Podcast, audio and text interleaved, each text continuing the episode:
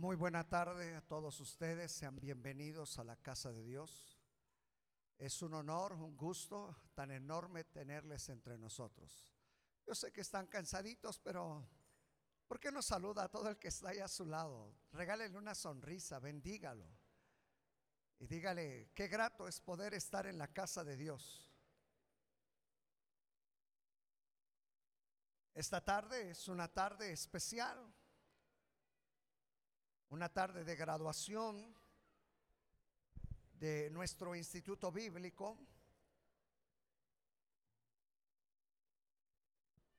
Y es muy grato el honor de tener a todos estos hombres y mujeres graduados.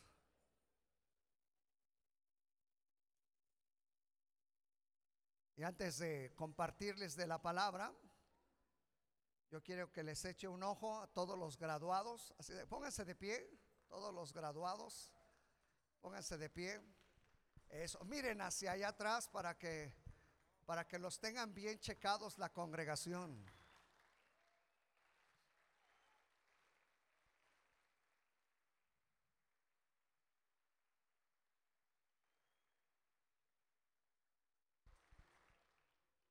Bien, pues gracias. Hoy estamos culminando todo un año de esfuerzo, de trabajo, de tareas para todos los que están aquí después del trabajo, de sus actividades, un esfuerzo extra más, el poder estar por las tardes eh, en la escuela y el seguir aprendiendo. Ah, yo tengo la costumbre la primera ocasión que comparto clases con ellos, les siempre les pregunto, el por qué están aquí en este salón de clases y todos dan su, punto de vista respecto del por qué. Y en esta generación me encontré que la mayoría de ellos hablaba respecto del conocimiento, el conocimiento a través de la palabra de Dios que pueden tener. Hay algunas otras generaciones que dicen porque queremos servir a Dios, porque queremos hacer algo para el Señor. Y bueno, cada generación se distingue. Ayer escuchaba al director del Instituto Bíblico, que más al ratito va a venir acá a presidir todos los honores. Ah, escuchaba ayer que esta generación es una, una generación de excelencia. Así es de que ya sepan cómo se llama su generación, una generación de excelencia.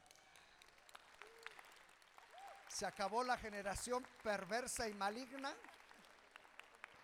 Ahora es una generación de excelencia. Quiero decirles que escuchando ayer al director del Instituto Bíblico decía que esta generación, ¿ha habido cuántas generaciones? Trece generaciones. Y de las trece generaciones, e, esta generación es la generación que ha sacado un mayor aprovechamiento eh, en todas, en todos los, los años escolares, ¿verdad? Estamos hablando de un promedio mayor al 9, ¿verdad? En todos, como promedio general eh, de toda la generación. Hablar de un promedio general de más de 9, eso habla que son buenos los profesores. Que pensaban que iban a decir, ah, buenos los alumnos. no, no es cierto. Buenos los alumnos. Así es de que felicitamos a esta, a esta generación.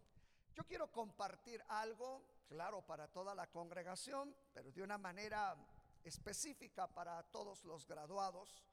Y claro que esto es parte de todo lo que la iglesia debe de saber y de conocer. Así que quiero invitarlos para que abramos nuestra Biblia al libro de los Hechos de los Apóstoles. Hechos de los Apóstoles, capítulo 13.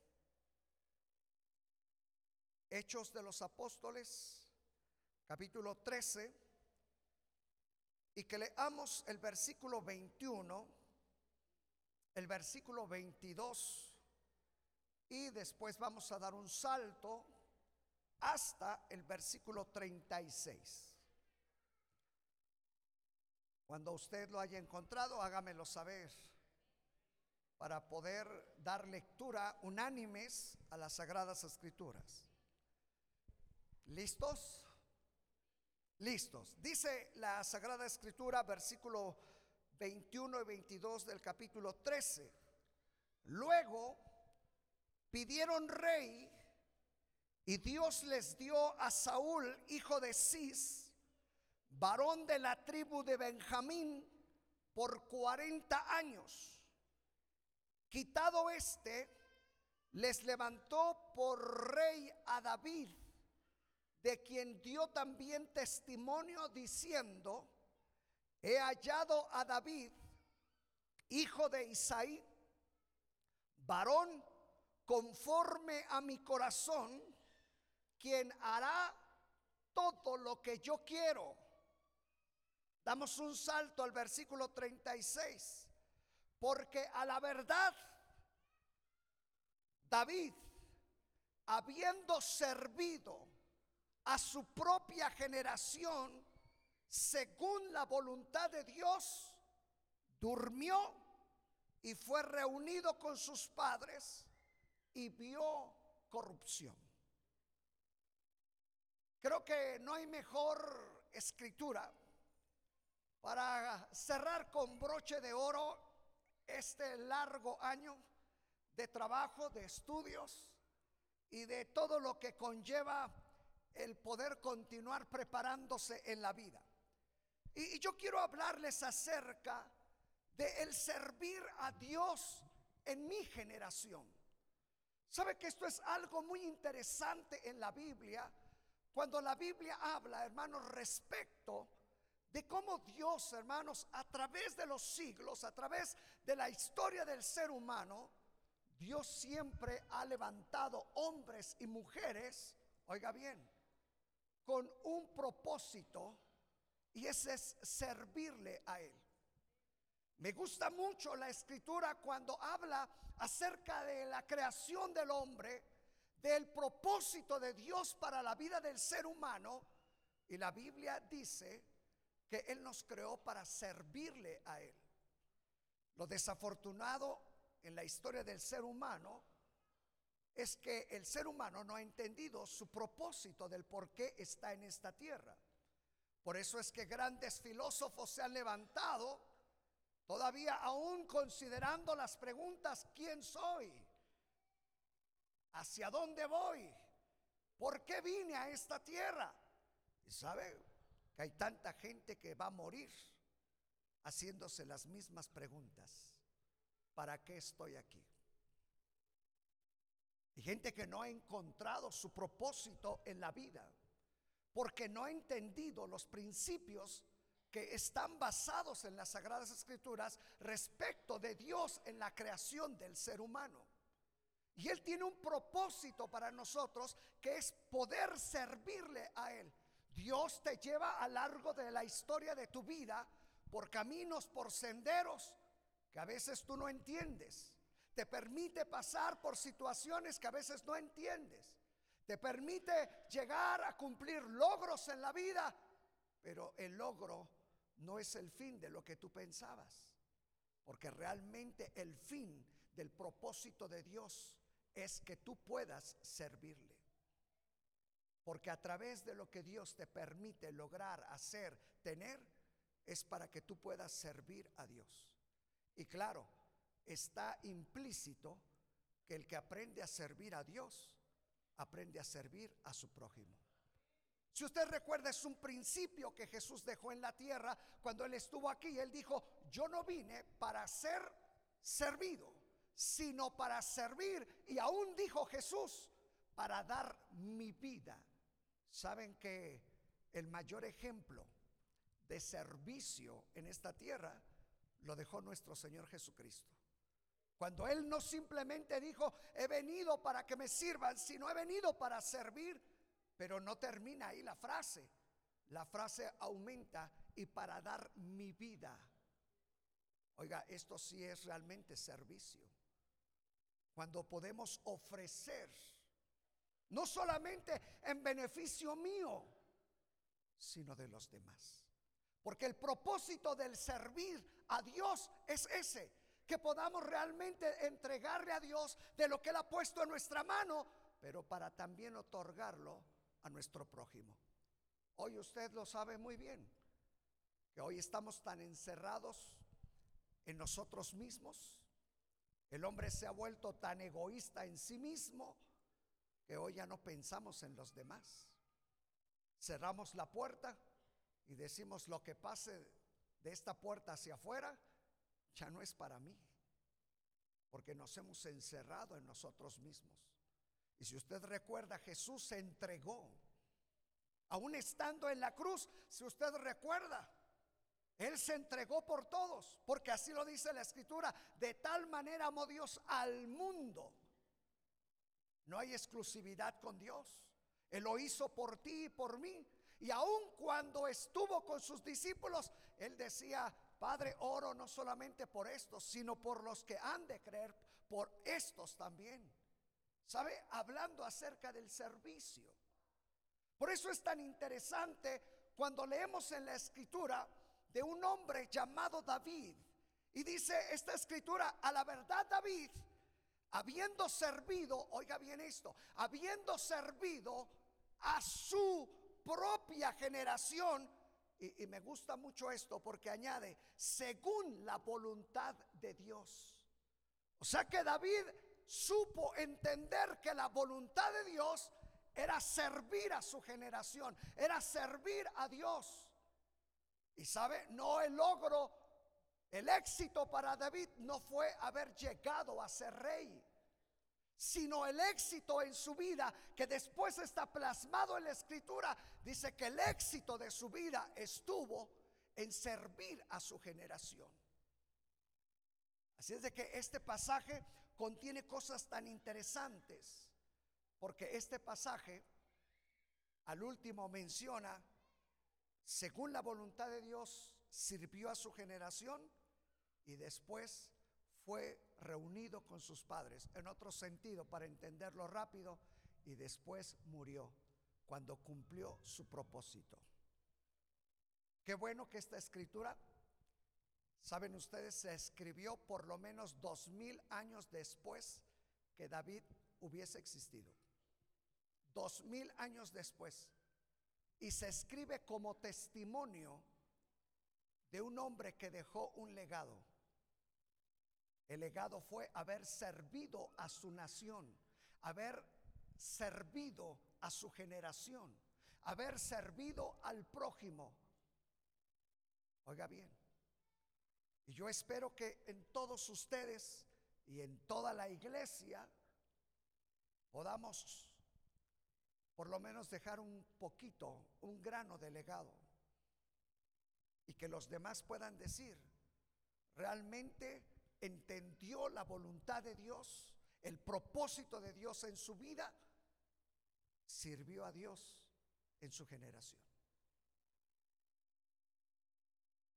Quiero trazar el versículo, ustedes que saben de homilética más que el pastor ya, quiero trazarlo de una manera textual. Y si ustedes miran el versículo, se puede hacer un sermón completamente textual. El versículo 36. Y dice la primera frase, para ustedes que saben mucho de homilética, dice, porque a la verdad, ¿quién?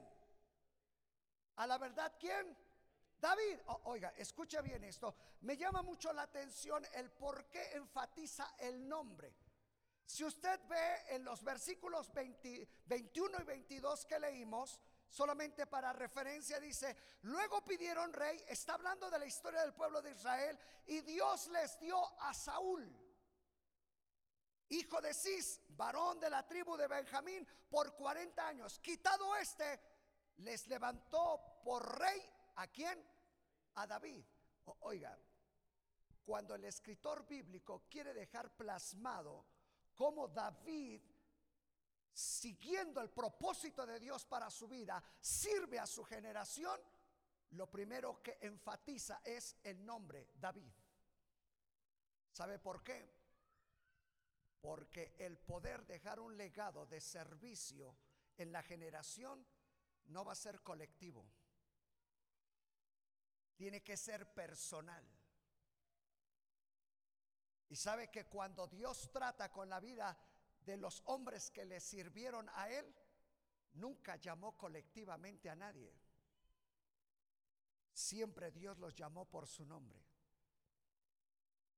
En el Antiguo Testamento usted lo puede ver.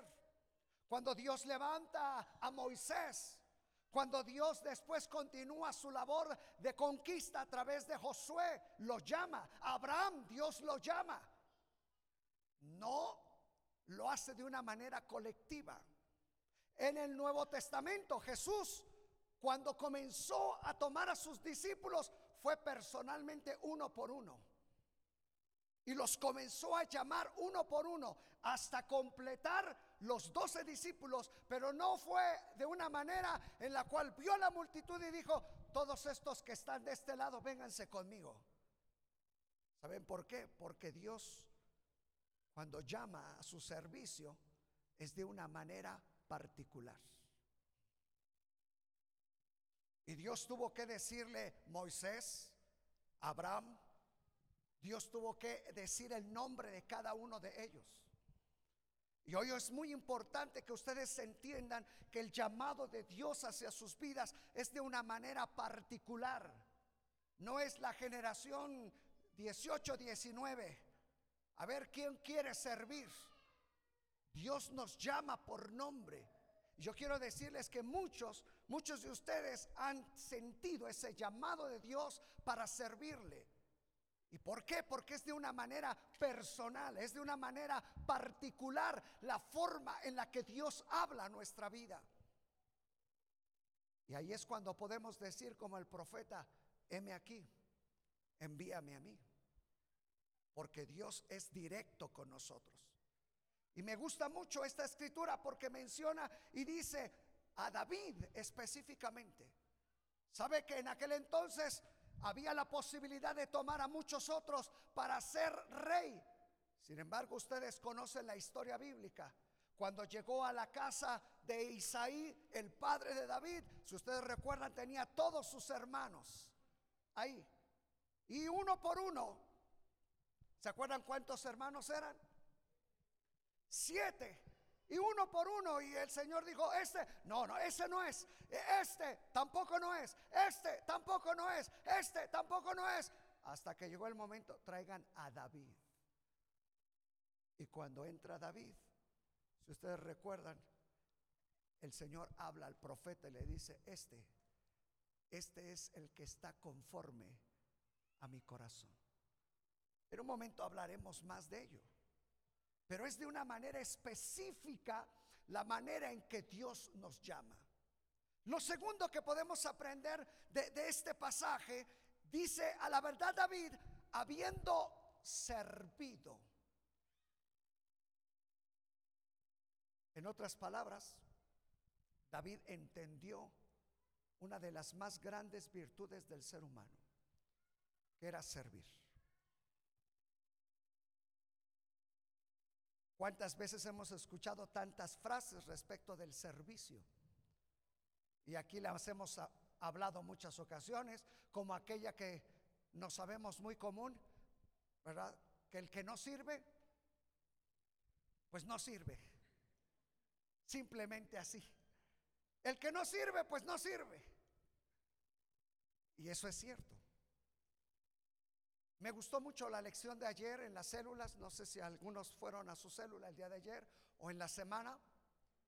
Y dentro de la lección que compartimos el día de ayer en las células, si usted recuerda, el Señor trataba de darles algunas lecciones a sus discípulos.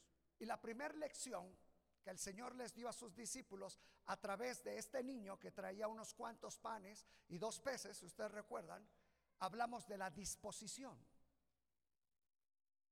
Y sabe que cuando David entra en la escena de Dios, lo primero que Dios argumenta de David es, este es conforme a mi corazón. Y después David, él pudo expresar, y después se pudo expresar de David, y él lo dijo muchas veces, mi corazón está dispuesto. Porque si hay una área en la que después de haber eh, sido enseñados, ahora está en el servir. Y ustedes han sido enseñados para servir. Y yo espero como lo platicamos en nuestras últimas clases. Yo les decía a estos jóvenes en la última clase, que es una de las últimas clases que yo les comparto a los jóvenes, es una clase que se llama visión de liderazgo. Y al final les pedimos que cada, cada dos compañeros cada, hagan un equipo y que nos hagan un proyecto para la iglesia. Y todos los que han pasado en el Instituto Bíblico han hecho unos muy bonitos proyectos. Pero yo les decía al final, ¿saben? Una cosa es hacer un proyecto simplemente por cumplir el trabajo para que me pongan una calificación. Y otra cosa es realmente luchar para que ese proyecto pueda hacerse realidad en la iglesia. Eh, les voy a platicar algunos de los proyectos, por ejemplo, el hermano Carlos con Oscar, su proyecto de ellos para la iglesia es, es algo que le, llamaba, le llamaron mediateca. ¿Quién sabe qué será eso? No, no es cierto. Ah, mediateca, mediateca. El proyecto de los hermanos es que ellos quieren abrir un espacio donde a través de las cuestiones ahora digitales, la computadora y todo, la iglesia tenga herramientas de estudio, donde usted pueda venir al templo y pueda aprender de una manera quizás autodidáctica. Hay cuántas preguntas bíblicas que hay que hacer, cuánta teología hay que aprender si tan solo ellos estuvieron un año y cuántas materias se les pudieron compartir. 32, oiga, 32 materias. Yo les decía a ellos, simplemente esto es para abrir el apetito en la teología, simplemente. A través de un año, 32 materias. Y aquellos jóvenes hicieron un proyecto para que muchos pudieran tener al alcance a través de la computación, a través de los medios digitales, mayor enseñanza, predicaciones y tantas cosas. Bueno, eso, fue un proyecto. Después, este, ¿quién sigue? Acá el joven, el jovencito Francisco, este, ¿con quién hizo su proyecto? Con la hermana Rosa y con quién más? Nada más. ¿Cómo se llamó su proyecto? A escuela para matrimonios. En ellos nació eh, esta visión de hacer una escuela para matrimonios. Usted sabe que es una de las áreas donde se carece más de enseñanza en las iglesias acerca de los matrimonios. Porque hoy desafortunadamente estamos en un tiempo donde muchos matrimonios están siendo quebrantados. Y muy, muy bueno su proyecto. Después, eh, David hizo un proyecto con quién? Con acá el joven Ragazzi. ¿Y con quién más? No, sí. ¿Qué pasó, hermano? Aquí con Abigail. ¿ah? Y, su proyecto de ellos era, ¿cómo, ¿cómo le pusieron? Una pieza. Y ellos están mirando hacia una área en donde la iglesia necesita comenzar a mirar. Y es acerca de las personas que vienen en un estado quizás con alguna discapacidad. El poder tener áreas específicas para aquellos que vienen en sillas de ruedas, el tener lugares específicos, líneas específicas para invidentes, bueno, todo ese tipo de cuestiones. Eh, el joven me decía, o nos, ahí platicábamos, que para iniciar este proyecto, si ellos quieren hacerlo, nada más necesitaría unos 250 mil pesos. Si hay alguien que les quiere apoyar, con todo gusto porque tendrían que hacerse sanitarios especiales para discapacitados, rampas especiales. Bueno, hay tantas cosas, pero la iglesia debe de mirar hacia allá. ¿O no es cierto? Sí. Ellos argumentaban hasta un Biblias en braille, que no tenemos ni una. Fíjese. No tenemos una persona que sepa, ¿cómo se llama esa cuestión de señas? El lenguaje de señas. Nada más no sabemos otro tipo de señas. Pero no las que una persona con cierta discapacidad necesita. Y eso se requiere dentro de la iglesia. Este fue otro proyecto. Y después, eh, déjenme acabar porque si no después me van a echar pleito. Después, ¿cuál fue el otro proyecto? Un centro de servicio y capacitación. Un centro de servicio y capacitación donde se les pueda orientar hacia qué? A reunir todas las profesiones de la iglesia y que dentro de tantas profesiones, o bueno, no de, todas quizás, pero de algunas áreas específicas, algunos pudieran dar una asesoría gratuita. Estamos hablando de servir. Ah, pero a mí me costó llegar a ser abogado. Pues sí, pero hay que aprender a servir. Ah, pero a mí me costó mucho aprender a ser arquitecto. Estudié ocho, digo ocho, cuatro o cinco años. Saben, hay tantas profesiones donde quizás alguien más pueda necesitarte. No que le hagas, sino que le puedas dar una asesoría. Hablábamos, quizás habrá contadores, habrá hermanos que digan, eh, quiero iniciar un negocio, ¿cómo puedo hacerlo? ¿Cómo puedo darme de alta allá en el seguro social, en, eh, eh, en la hacienda y esas cosas? Aquí habrá alguien. Hay ocasiones que necesitamos de abogados, porque de repente la hermana le pega muy fa al hermano. No, no, dije, dije eso, no, no es cierto. No, no es cierto. Hay situaciones, ¿verdad?, en las que se requieren de algunos hermanos. Y bueno, este fue otro proyecto de otros jóvenes y después sigue otro proyecto. A Natán con, con Sebastián hicieron un proyecto muy bonito que ya estamos tratando de visualizarlo con los niños y se llama Junto a Corrientes de Aguas, cultos especiales para los niños, especialmente para enseñarles lo que es la alabanza y la adoración. Esto es algo, un proyecto, pero muy bonito, que ya traemos un antecedente, hermanos, muy importante con esto. Y no solamente eso, sino ellos están pensando hasta el momento en que niños puedan dirigir la alabanza con los niños, que niños puedan aprender instrumentos. Bueno, es un proyecto enorme y muy bonito. Después, hermana Dolores, ¿con quién? con Vivi. Eh, ¿Cuál fue su proyecto? A consejería para todos. Bueno, se ve que es este psicóloga, ¿verdad? Consejería para todos. Esta es otra cuestión en otra área de consejería para toda la iglesia. Y luego para terminar rapidito.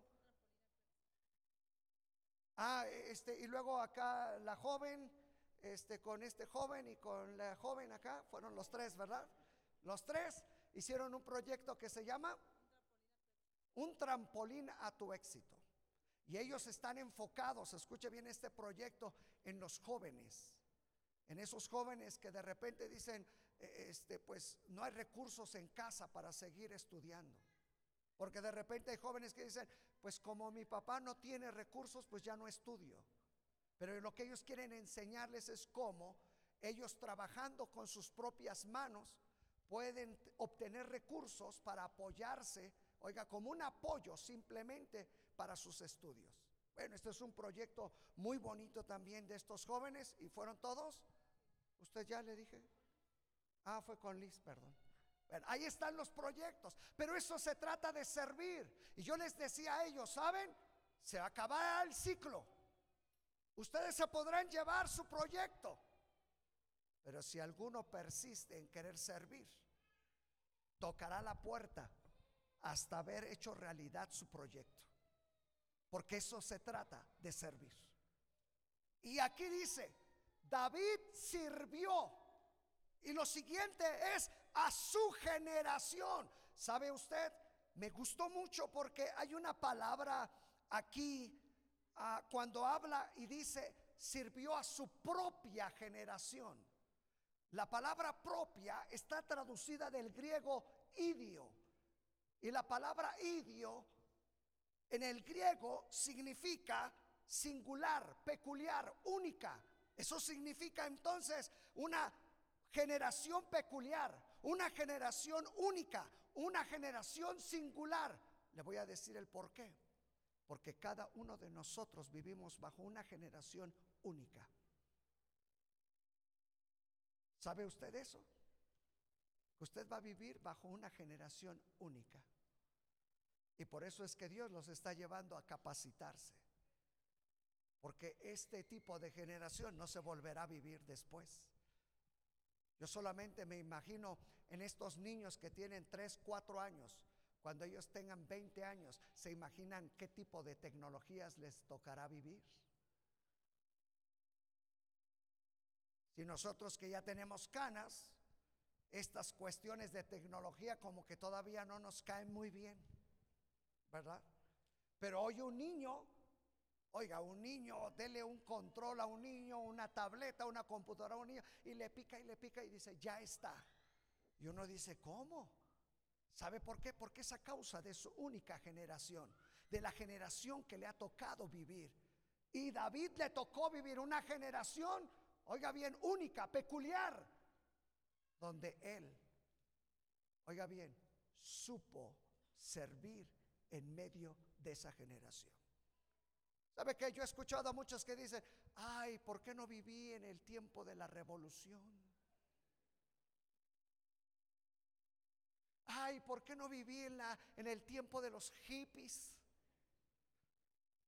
Porque quiere seguir viviendo como hippie. No, Dios te puso en la generación correcta. Oiga, Dios lo puso en la generación correcta, ni antes ni después. Dios tiene un propósito para nuestra vida. Y dice que Él sirvió en su generación. Y por último, no solamente dice y sirvió en su generación, pero lo último dice, según la voluntad de Dios. Voy a explicarles dos cosas para terminar. En el pasaje que vimos primero del versículo 21 y 22, si usted lo tiene ahí todavía, al final, al final dice algo muy interesante. Y dice, he hallado a David, hijo de Isaí, varón conforme a mi corazón, quien hará todo lo que yo quiero. Fíjese, hará todo lo que yo quiero. En griego es la palabra teileimi,